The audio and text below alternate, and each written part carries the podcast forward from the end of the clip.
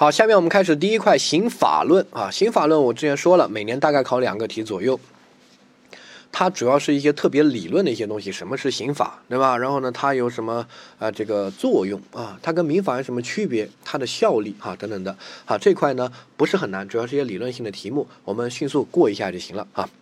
然后这块呢迅速过完，然后呢把题目做完，然后把我强调几个要点记一下就 OK，不用深究，因为这种基础的理论啊，你要把它学懂啊，学得很深奥啊，你花一辈子也学不完，对吧？像这些基础概念啊，什么是人？啊，什么是爱，什么是恨啊？他就研究什么是刑法，他这种特别底层啊。但是呢，考试不可能考他们底层的这种理解，他最多考一些什么一些记忆性的东西哈。那所以呢，要记，要记一些关键词，不是很多的，可能总共半页纸就搞定啊。那我迅速过一下，带你理解一下啊。第一个呢，啊，刑法的概述这块，好，我们先学一个概念啊，什么叫刑法的渊源哈？每个法律都有它的渊源，这个渊源这个词啊，和你理解的渊源啊那不一样。你理解的那个语文上的渊源，那就是一种源远流长啊，对吧？从哪里来啊？不是，它这个法律上的渊源呢，叫做旁边写一下法律的表现形式啊。刑法的渊源就是刑法的表现形式。刑法这个概念呢，是个呃抽象的概念，具体落到生活里面，它表现为哪几个呈现形式啊？比如说，我们大家都知道啊，我们有一部刑法典啊。如果你不知道的话，拿开你拿出你的淘宝 APP 啊，你搜一下“刑法”，你搜这两个字，你就会发现有很多卖法条的。一有一个法条呢，就是一个红色的啊，中间有个国徽啊，写了“中华人民共和国刑法”，那个呢叫做刑法典啊，就一本刑法典。啊，那是刑法的表现形式之一，是不是一本刑法典？对不对？好，这是第一。好，那第二呢？我们注意，刑法典里面包含刑法修正案。啊，然后呢，在二零二一年呢，我们有第十十一个刑法修正案，目前有十一个，相当于它修正了十一次。这个修正呢，是对刑法典本身内容的一个删除、修改和增加，叫修正。就可能有些罪不要了，删掉了啊，像之前有什么啊各种。罪名都被取消掉了啊，然后呢，有些罪名的表述有点问题，我把它修改一下。然后呢，有些又是新增加的一些罪名啊，比如说啊，之前醉驾都不构成犯罪的，后面有一段时间醉驾入刑了，对不对？然后在刑法修正十一里面啊，还有这个抢司机在开车啊，公交车司机在开车的时候抢这个方向盘啊，之前对这种行为呢，哎，没办法具体的处理，一般只能定一个。比如说交通肇事啊啊，或者定一个以危险方法危害公共安全罪啊，但现在刑法修正案十一啊，把它加到了这个呃分则罪名里面，所以呢，它就变成那种罪名啊。还有典型的，比如说之前考试作弊啊，不构成犯罪啊，但是刑法修正案呃九出台的时候呢，他就把考试作弊有一些国家级考试啊等等的一些作弊行为也规定为犯罪哈，所以呢，它会有删除、修改。和增加这些呢都叫修正，好，修正记住是对刑法典本身的修正修改，不是一个额外的东西，没有说我们有个刑法典，然后有十一个呃方修正案，不是的，他们就合成一起了，你相当于刑法典修改了十一次，你这样理解哈，所以呢，修正案就是刑法典的内容啊，它不是一个独立的刑法院，它就是刑法典。好，下一个。我们还有一个表现形式呢，叫做单行刑法。单行刑法呢，啊，我们目前就一个啊，是九八年的。我们这个刑法典呢是九七年的刑法典，之前是老的那个刑法哈。后面九七年出台了新的刑法，然后修改了十一次哈。然后在九八年呢出了一个啊单行刑法，因为在九八年的时候啊，这个骗购外汇啊、逃汇啊这个情况比较严重，我们要进行外汇的管控啊，所以呢我们就会有一个单行刑法。那有人问，为什么从九八年？那一个之后就没有了呢，对吧？不可能啊，这个好几十年了都没有吗？啊，没有，就那一个，为什么？哈，告诉大家一下历史背景，因为当时啊，我们九七年出了部刑法，对不对？后面呢，啊，这个九八年就开始外汇情况比较严重，我们要把它上升为犯罪，然后就出了个单行刑法。接着呢，法学家就感觉有问题，就开了个会，说，哎，我们就确定一下。万一以后又出现类似的情况，我们要把一些行为规定为犯罪，我们到底是怎么弄？两种方式，第一种就是修改刑法典，就是用修正案的形式；第二个呢，就不修改刑法典，但是我颁布单行刑法，就像现在一样，啊，我颁布个骗购外汇的等等的，对不对？好，如果用第二种形式呢，它就会有一个问题，就是越到后面啊，你颁布单行刑法越多，可能会导致法典体系的混乱。对吧？万一它和刑法典又有矛盾怎么办？啊，它到底放在哪个章节？这些都没放，你就单独出一个单行刑法，万一后面有几百个咋整？那就乱了，混乱了，混乱就下面就没法执行了，法律都乱了，下面还咋整？对不对？好，所以呢，当时开会就说了哈，我们这一次就先这样办啊，但是以后如果要增加罪名啊，或者要干嘛，统一我们都用刑法修正案的形式去改刑法典。这样子呢，大家学习也方便啊，适用法律也方便，直接拿一本最新的刑法典就行了，对吧？不用去找各个单行刑法，这个特别麻烦哈。所以呢，九八年那个之后呢，就再也没有单行刑法了。后面只要是想修改啊，想增加罪名等等的，我们都是用修正刑法典的形式哈。所以呢，后面会有出台十一个修正案，但是再也没有单行刑法。好，所以单行法就一个哈，是九八年的关于外汇的哈。下一个。附属刑法呢？啊，附属刑法我们国家没有，但是呢，在其他国家有哈。它是在一些其他的像民法呀、行政法里面有一些关于刑法的规定。我们国家为了保证刑法的统一啊，不要到处散落在各个地方不好弄啊，我们就说我们没有附属刑法，刑法的问题都在刑法典里面，在里面去翻啊。最后一个是变通规定，好，变通规定呢，就是本来刑法规定是这样的，但是在有些特殊的地方，我们变通成那样。这个呢，我们国家是有的啊。典型的这个大家都知道啊，请问澳门是不是我们国家的领土？那肯定是吧，你不能搞独立吧，对吧？好，澳门是。那都知道澳门它是有赌场的，而且澳门赌博是合法的，你不信你去玩啊，真的是合法的，对吧？然后你赌博带回来的钱也没问题，我们也认可。但是呢，你在我们内地啊，不在不在澳门，你在内地，你敢开个赌场吗？这个是构成犯罪的，对吧？好。那这种就有问题啊！你看我们国家的刑法规定，赌博开赌场是构成犯罪。那澳门又是我们国家的领土，那他那边赌博又不是犯罪，为什么？啊，这个叫变通规定哈，变通规定。我们国家呢有一些变通规定，比如说在一些民族的特殊的地方，在澳门啊等等的，他自己有自己的一些规定，可以变通我们总的这个刑法典的规定哈，这个叫变通规定啊。那我们刑法的表现形式呢？你看有一本刑法典。对吧？然后呢，修改了十一次，然后有个单行刑法，对不对？啊，让我们国家没有复制刑法，但其他国家有。然后呢，还有一些变通规定，比如说澳门那边的一些刑法也是我们国家的一些，我也是我们国家的刑法之一啊，但它不是那个刑法典，而是一种变通规定，我们把它归到这个里面，对吧？啊，下一个考点啊，考点我们讲义上有写，你可以自己去看一下。第一个呢，刑法修正案。是刑法典本身不是个独立的渊源，我们没有说一刑法典二刑法修正案，刑法修正案就是修改刑法典的啊，不要看错，选项也容易混淆你，出个陷阱题啊。第二个单行刑法只有一个啊，没如果说什么什么是单行刑法，绝对是错的，那一个就是关于外汇的，注意这个词就行了啊，外汇。第三个附属刑法呢，我们国家没有，记住这个结论哈。第四个变通规定呢，我们国家有啊，我们国家有就行了啊。下一个。好，刑法的渊源只包括上面的几个内容，只关键词在于“只”啊，你要记一下。它的考点就是这个这个“只”，只包括刑法典包含刑法修正案啊，这是第一个。第二个单行刑法，第三个附属刑法，第四个变通规定，只包括上述的内容。而，而且我们国家没有变附属刑法啊，所以如果是我们国家的刑法渊源，这个。题目啊，只能是个三选题，只有刑法修正案、单行刑法加变通规定。如果没有冠一个前缀，我们国家，而是说，哎，刑法的渊源有哪些？记住这个选项就是个四四选题，多选题全部都选刑法典加单行刑法加附属刑法加变通规定。好，所以呢，要记住哈，我接下来会说，很多人，尤其有一点法学基础的。注意司法解释、立法解释等等的，我们有没有写进去？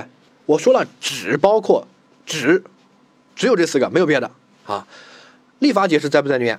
不在。司法解释在不在里面？不在。所以呢，立法解释和司法解释是不是刑法的渊源？结论，不是啊，不是刑法的渊源啊。再强调，不是刑法的渊源。这个是真题考过的，我绝对没讲错啊。你不要觉得你学学法律学得很好。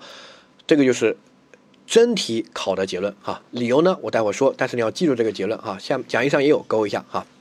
司法解释、立法解释等等的都不是刑法的渊源，只要不是这四个，绝对不是刑法的渊源，没有例外。我说了，没有例外，只有这四个：刑法典、单行刑法、附属刑法和变通规定，只有这四个哈。如果加了我们国家两个字，只有三个了，因为我们国家没有附属刑法啊。下一个，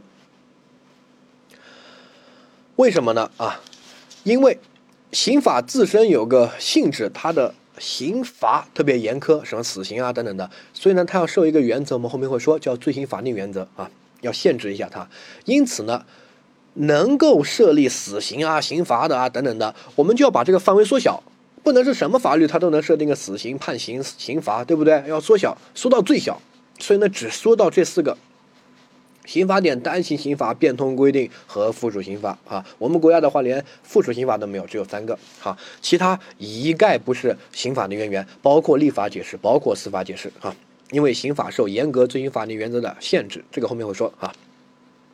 但是要注意啊，如果像民法呀、啊刑事诉讼法啊等等其他所有的法律，他们的司法解释啊都是他们的法律渊源。都是其他法律的表现形式，因为其他法律没有判刑那种严重的东西，所以呢，它不受罪行法定原原则的这个限制。好，所以其他法律的法律渊源是包括了司法解释这些的啊。我说清楚了啊，这边讲也写，到时候你不要说，哎，民法老师怎么说这个司法解释是法律渊源？那是民法，刑法这边就不是，而且真题考过啊，考过。好，所以这个结论呢，也请大家去记一下。然后学其他法律的时候，其他法律说，哎，我们这边的法律渊源包括司法解释这些，那没问题，那是其他法律，刑法不包括啊。下一个是刑法的性质哈，这一块呢大概理解一下就行了，不用去管它。但是刑法的渊源是会考的，可能隔两年考一次，就考我刚才说的那些细节，就抠一下细节啊。自己可以按个暂停去把关键词记一下在旁边。这一块呢，尽量学完之后把关键词记了就过，后面即使要复习的就看一下关键词就行了啊。好，我们看到刑法的性质啊。好，第一个呢，刑法具有特定性；第二个，刑法具有广泛性；第三个，严厉性；第四个，补充性。啊，啊，我这边说第三个优先啊。这个严厉性其实好理解，因为刑法它对应的惩罚措施是刑罚，刑罚是一种最严厉的惩罚措施。其他你违反法，其违反了其他法律啊，不可怕，没有违违反民法，我最多赔钱呗，对不对啊？违反这个行政法呢，最多这个什么罚款啊、治安拘留啊等等，拘留最多也就十几天哈。但是你违反刑法，轻则几个月，重则剥夺你的生命，死刑都有可能。所以它的这个惩罚措施啊是最严厉的，对吧？好，这是第一个你要理解。由于这个严厉性，那我们在用它的时候呢，你说是应该经常性的用它呢，还是啊尽量不要用它？我想问大家这个问题啊，他的惩罚措施那么严厉，是经常用它，还是应该慎重的用它，不要经常用它？好，记住，如果你是微博上那种喷子，说哎这个微博犯法，死刑起步，对吧？那这种你就不要学刑法了，你也不要考法考了，考过对社会也是个祸害哈。刑法呢，尽量不要去用它啊，尽量不要去用它，因为它特别严厉，这种惩罚尽量不要。不要呢？有几个理由。第一个呢，你用一个那么严厉的去惩罚一个人，和用一个不怎么严厉的啊去惩罚一个人，如果都能达到同样的目的，那我们用那个不怎么严厉的就行了，对吧？好，第二个，用那么严厉的，它背后啊不是说你随便想来判个死刑嘛，留那么好，你知道执行死刑。一个人判从这个从他审判这些开始哈，到执行死刑完，花在一个人上面的这个成本是多少？你知道吗？所有东西都是有成本的，上百万啊！你可以自己去查啊。一个人从刑事程序到最后执行死刑完毕这段期间消耗的司法成本上百万，上百万啊！你想想。所以你判一个人死刑，你将相当于消耗百万的这个人民币的司法资源，你想想，特别消耗。怎么说呢？你想吧，第一个，我这个人要被判死刑，我前面的审理啊等等，这个期限是不是很长？有什么一审、二审啊这些，对不对？好，呃，还要这个死刑复核，复核还要拿到北京最高院，最高院要养拨人专门来复核死刑，啊，这波人复合死刑水平都很高啊，都是刑法的博士，而且工资很高。你工资低一点，谁愿意去天天去杀人呢？对不对？哈，然后这个人这个刑事程序就要走好几年，然后呢，在坐牢这个期间啊，他又是死刑犯啊，又要这个消耗很多司法资源。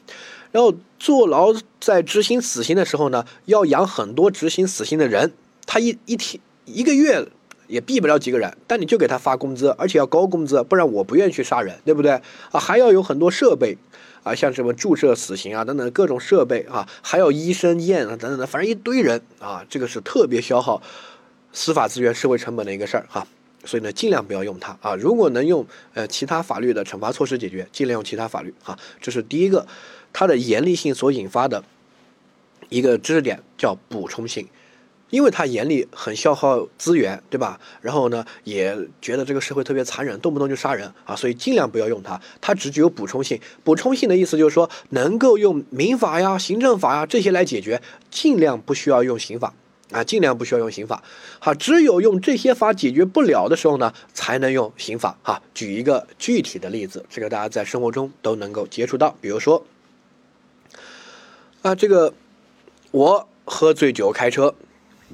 喝醉酒开车，如果只喝了一点点，不是特别多啊，那这个时候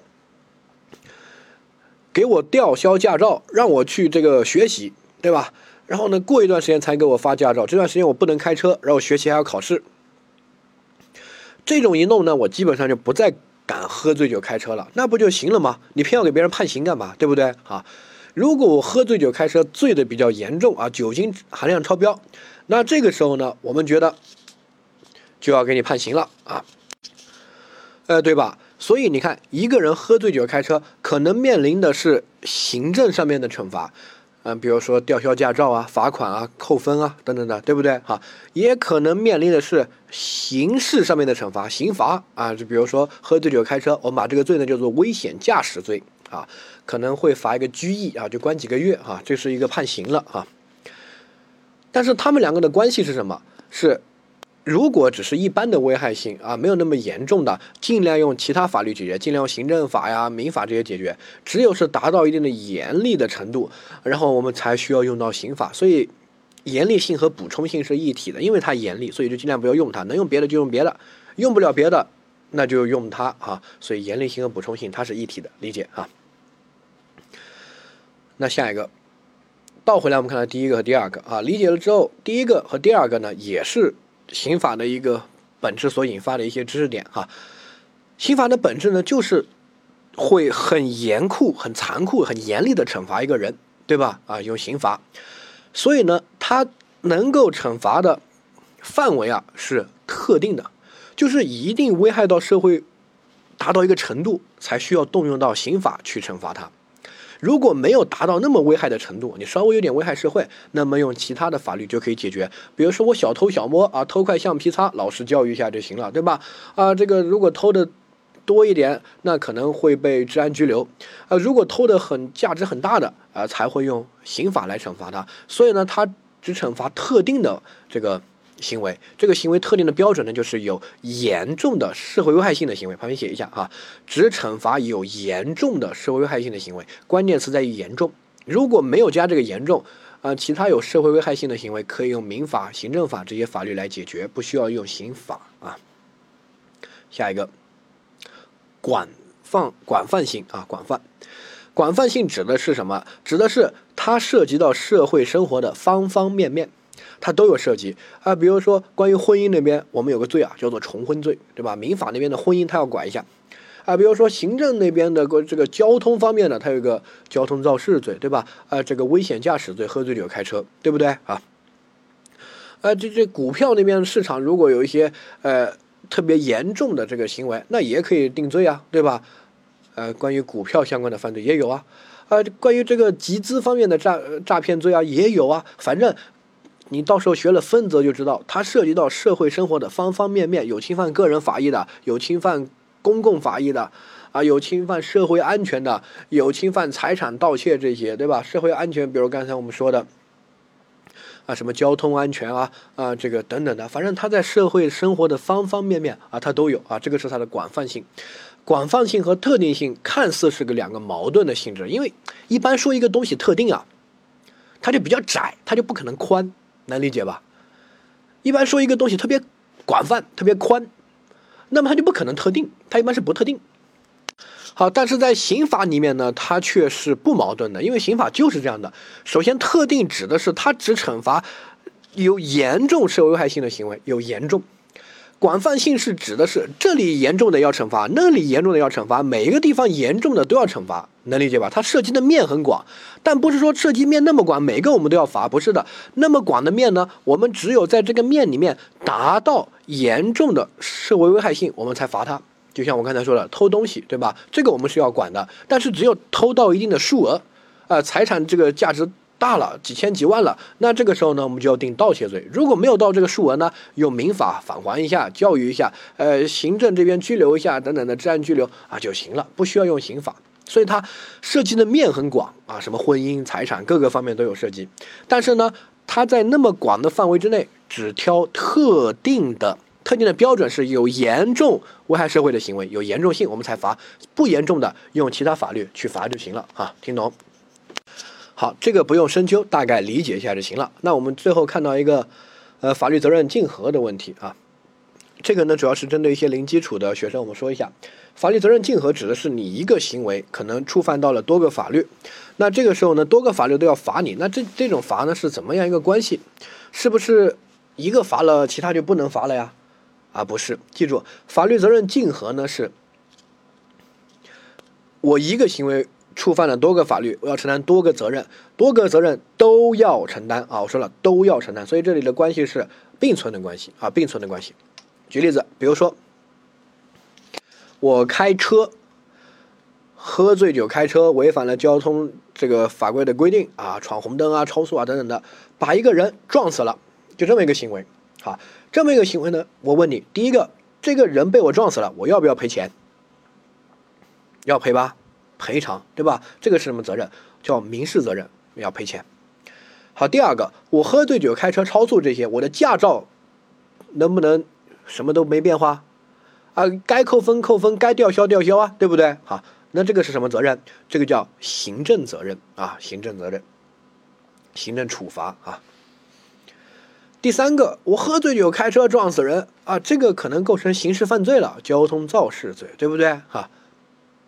那你说我这三个责任，呃，按照刑法要罚我罚我啊，交通肇事可能要进去蹲几个月啊，呃，按照民法我要赔钱啊，撞死了人可能要赔个几十万上百万，对吧？按照行政法我的驾照要被吊销，那么这三个责任是什么关系？我刚才说了是并存的关系，没有说我我判刑了我就不用赔钱了，驾照也不用吊销了，没有的，哎，不是说我吊销了驾照我就不用判刑了，钱也不用赔了，那不是的，这些责任是并存的关系，你触犯了。多个法律就要承担多个责任，这几个责任记住是并存的，没有说你承担了刑事责任就不用承担民事责任，不是的啊。好，最后一句话呢，就是刑法是其他法律的保障法。这句话怎么理解呢？非常简单啊，生活中至少是我个人经历过这么一个变化啊。呃，听课的不知道你年纪如何啊？在我们上学那会儿啊，这个喝醉酒开车是比较普遍的现象，因为当时啊，喝醉酒开车。最多是被吊销驾照，啊，行行政上面最严厉的那个该上的都上了哈，但是呢，没办法改变这种社会现象，因为啊想着能被查到是小概率事件，对不对啊？大概率是不会被查到的，那么多交警嘛没有吧，对不对啊？所以呢，还是会有侥幸心理，还是会喝醉酒开车，于是啊，就会导致有很多这个各种交通事故，那会比较出名的就是一个。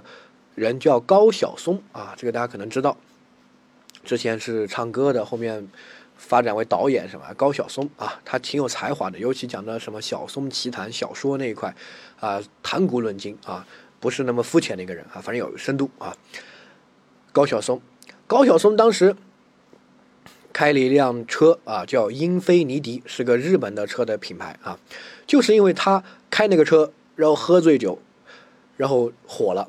为什么？因为他喝醉酒开车，在没有什么人啊什么的那种小路上，左右两边停了停了车，他左撞右撞，左撞右撞，撞了好像几十辆还是十几辆车啊，反正就被交警拿下了啊。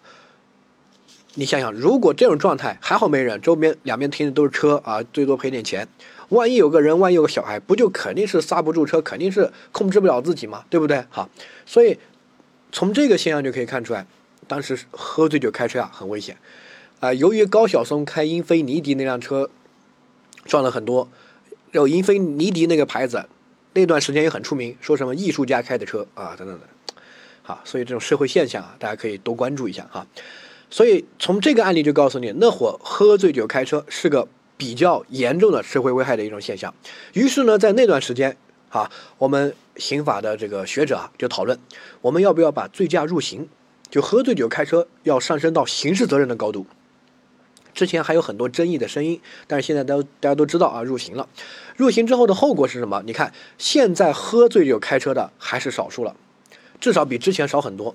从一个现象就可以看出来，叫什么？代驾。在之前的那个年代，没有代驾这个这个职业，或者说很少，没有人会去请的。因为喝醉酒开车，我最多被吊销驾照，对吧？最多扣分什么的，无所谓。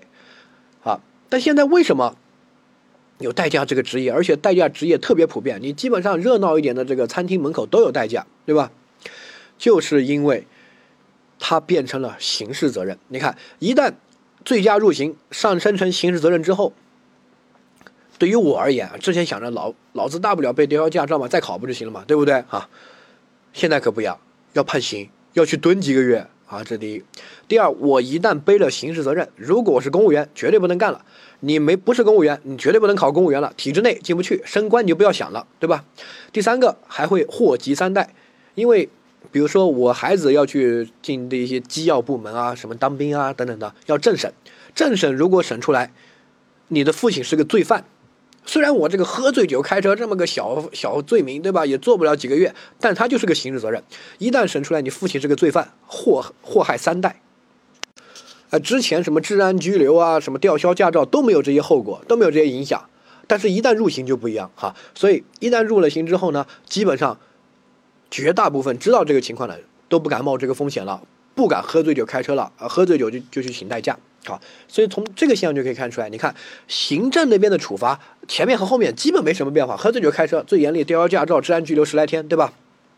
之前是这样，之后还是这样，它没有什么变化的。大家不敢喝醉酒开车，主要是因为醉驾这个东西上升到了刑事责任，要被判刑了，祸及三代了。公务员领导那些都不敢弄了，对吧？啊，呃，于于是于。交通秩序就好了，对吧？所以呢，刑法是其他法律的保障法，在刚才那个例子里面，它就保障了行政法啊，交通那边的法规，让保障它实施。如果我刑法在你们后面，或超过这个界限，酒精含量达到这个，直接拿给我，我把它搞去坐牢。你们去执法的时候啊，基本上就方便多了，大家也不太敢违法了。假设我们刑法没有站在你们后面。那这些人根本不把你们当回事儿，对吧？该喝醉酒开车还是喝醉酒开车啊！所以刑法是其他法律的保障法，再次理解一下这句话啊。好，下面我们看到刑法的机能，刑法的机能呢也叫它的作用，就像你吃一颗药，它到底是治感冒的还是治发烧的？它有个功效，有个作用，对吧？那刑法有什么作用呢？它对于不同的方面有不同的作用。第一个，它对于人的行为呢有规制技能。典型的，我刚才说了，本来我喝醉酒，我之前是要开车的，一旦醉驾入刑了，我就不敢开了。他可以规范我的行为，让我的行为呢更合法，对不对？哈，这是第一个。第二个呢，他还可以规范一个人的行为，法官的行为。哎，法官在。判决的时候呢，要看一下刑法这种情况到底判什么罪，对不对啊？判几年，要规范一下法官的行为，所以它规范两个人的行为，一个是社会大众的行为，让他们不要触碰刑事法律，对不对？好，另外一个是规范这个法官的裁判行为，法官的判刑要按照刑法来啊。第二个呢是保护法益啊，保护法益呢就比较简单了。呃，刑法出来了，你看这个。醉驾入刑之后，是不是社会的交通秩序就更安全了？交通事故就呃减少发生了，因为醉驾的人少了呀，对不对？好，那他就保护了法益啊，对不对？好，这第一个。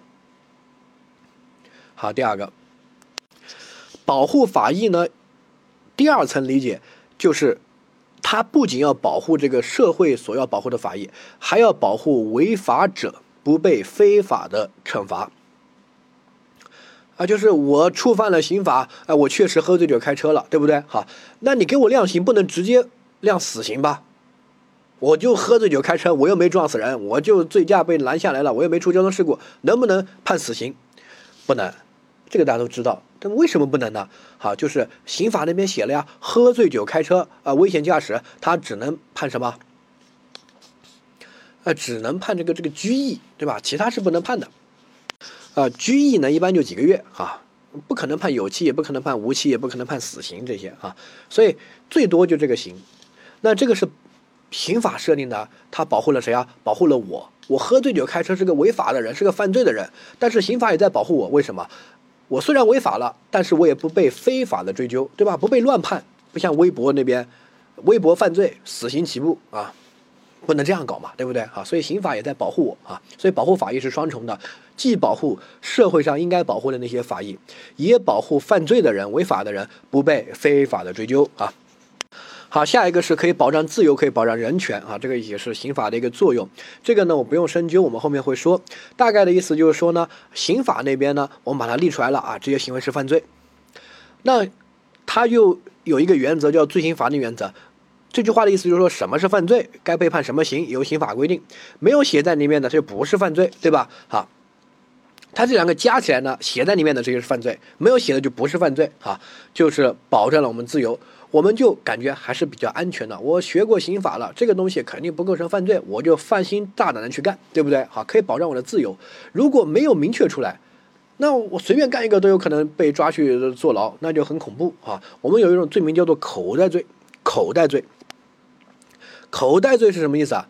就是说什么都可以往里面装，就像一个口袋一样。在之前的时候呢，有一个罪啊，叫做流氓罪。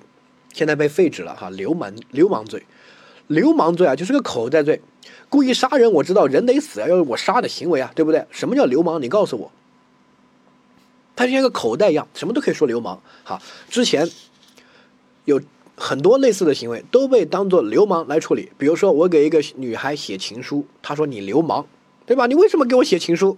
然后我就被抓起来了。我摸一下女生的屁股啊，算个流氓；我看个毛片啊，算个流氓；我去偷看女生洗澡，去女厕所里面走错了进去，都算流氓。啊，这些甚至后到发展到后期，穿着很怪异的，什么暴露的啊等等，都算流氓，抓起来了。而且这个抓起来啊，并不是什么治安拘留啊、教育啊，是坐牢，是判刑，还可以判有期徒刑，很恐怖的啊。所以那会儿就有一大批人。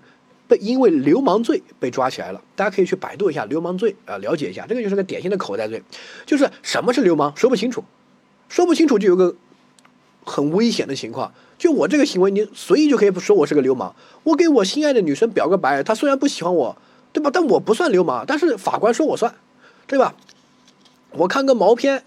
啊，这个不小心碰了一下这个女的，或者是怎么？他说我流氓，法官说就是你故意碰的，就把我定罪了啊！那不行，我就感觉我的自由没有办法得到保障，我在这个社会上啊胆战心惊的啊，不敢从事这些行为，所以尽量不要有口袋罪，把这些罪删掉啊。什么是犯罪？必须明确的写清楚。杀人、醉驾，醉驾到底什么标准算醉驾？酒精含量达到多少？这个写清楚，对吧？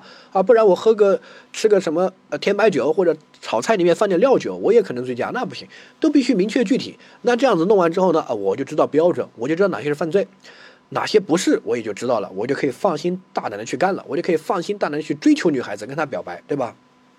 不然你随便就就可以说我是流氓，流氓的标准都说不清楚，那不行啊。所以这种叫口袋罪啊，感兴趣的话百度一下，我们后面说到分则的时候也会说啊。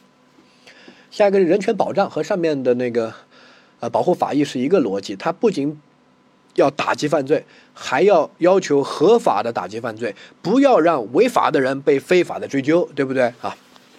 下一个，好，我们就说一下刑法在我们国家大概的一个发展的历史啊，你也可以看得出它背后的一些理念的变化。在古代的时候呢，我们打击犯罪啊，在古代可能会根据一些儒家的道德学说啊，有本书叫《春秋》，在古代的时候可以用它来定罪。儒家的这个著作，它又不是刑法，刑法那边写了什么故意杀人判什么刑，它就是本《春秋》。《春秋》就是说要孝顺啊，要干嘛？所以呢，之前定罪就很随意啊，想怎么定就怎么定，还可以根据一些非法律的东西、一些著作啊来定罪啊。后面呢，我慢慢把它觉得这样不可不行啊，这个自由裁量权太大，这个孝顺算不算孝顺？解释的空间太大。慢慢的，我们就把它抛掉了，说，哎，我们打击犯罪呢，要按照专门的啊法律来定罪啊。但这个之前在古代时候，这个法律呢，并没有分开，就是之前古代的法律是刑法、民法、行政法都合在一起哈，什么大明律啊，就是所有法律都在一起，大明律，明朝的一本法律啊。这样呢也有问题啊，里面也有一些民法啊，还有这个行政法的一些东西混在里面啊，就导致打击犯罪不够专业。后面慢慢的把它剥离开啊，各自归各自的。我们有一本专门统一的啊刑法啊，专门统一的刑法啊，就不包含什么民法呀、行政那边那边嗯立自己的法去，不要来这边掺和啊。那有一本专门统一的刑法，那就更标准、更明确、更规范了。到现代，我们有一本专门的刑法的基础之上呢，我们还加了一个原则，这个原则呢叫做罪刑法定原则。好，这个原则呢，我们在下一讲会详细的讲啊，每年基本上必考一个题在这个原则。有了这个罪刑法定原则呢，它就限制了国家的公权力，因为之前打击犯罪呢，嗯，我们有刑法，但是没有加这个罪刑法定原则，就导致于啊。有一些边界比较模糊的啊，想怎么来就怎么来。但一旦加了这个原则之后呢，就把这个边界没那么模糊了，画了清晰的边界。这些是犯罪，没有写在里面的绝对不是犯罪。什么是犯罪？什么是刑罚？啊，这个犯罪对应要被判什么刑罚，都由刑法来规定。这个叫罪刑法定啊。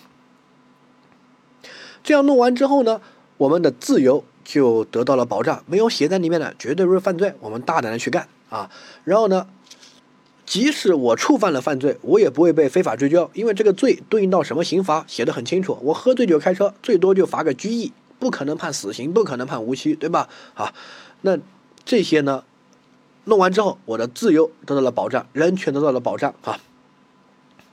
所以呢，最后就有一句话哈，现代刑法不是古代刑法啊，现代刑法最重要的机能其实是通过限制。国家的公权力，防止公权力滥用，防止公权力突破法律的规定，侵犯到人权，这是一级重要的功能机能。二级重要的呢，才是打击犯罪、保护法益，优先要保障防止公权力的滥用啊。这个叫罪行法定原则的发展的历程得出来的一个结论啊。现代刑法如果没有加现代刑法，你看从古代到现在，哪一个刑法不打击犯罪啊？对吧？古代也打击啊，古代杀人也是犯罪啊，也要打击，也要坐牢啊，也要判刑啊，还要砍头呢，对不对啊？现在也是杀人，也可能判刑，也可能是死刑，只是现在是枪决或者注射，对吧？那古代到现在没有什么本质的变化，那凭什么这个刑法就能叫现代刑法？它的分水岭啊，就在于这个四个字啊，罪行法定原则。有了罪行法定原则，我们就可以说这本刑法是个现代的刑法。没有这个原则，就是个古代的啊，这个近代的刑法，它就不怎么行，不怎么靠谱。为什么？因为加了这个原则，它就限制了公权力哈。所以呢，现代刑法最重要的技能是限制公权力，次要技能才是打击犯罪啊。这句话请大家记一下哈。后面我们学了罪行法律原则，再给大家说啊。好，这一块呢就结束了，就讲一些相对理论的东西，给大家入个门哈。这一块。学不懂不用深究，你只要把大概的例子和故事和一些词语知道这句话该怎么理解就行了，不需要有深入理解，不需要记住啊。